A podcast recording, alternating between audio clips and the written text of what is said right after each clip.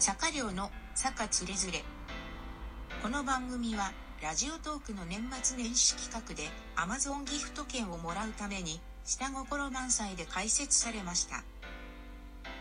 年末年始マラソン最終日。本日1月5日のお題は明日の自分にエールです。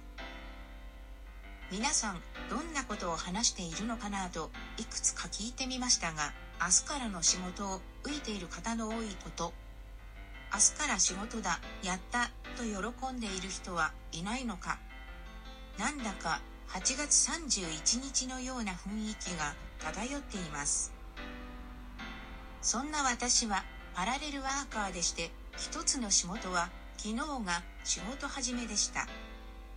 日は別の仕事の仕事始めです。こちらは楽しい仕事なので憂鬱感はありません。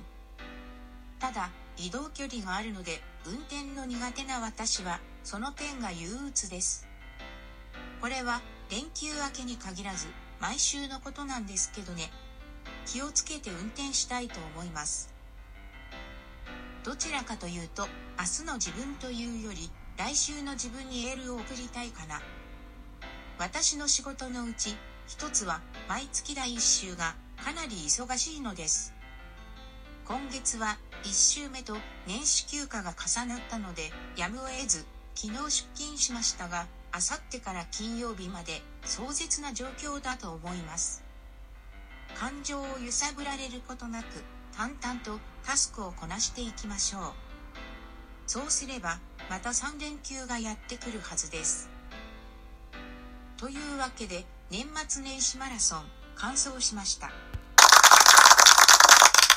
運営さんたちの検証作業があるでしょうから完走したという認定はまだですが自分の中では10日間走り抜いたということで満足しています。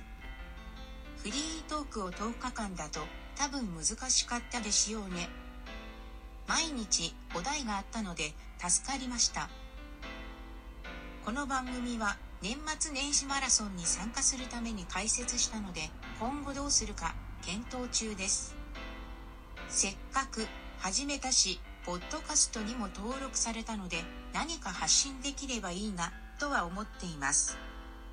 それではお聴きいただきありがとうございました。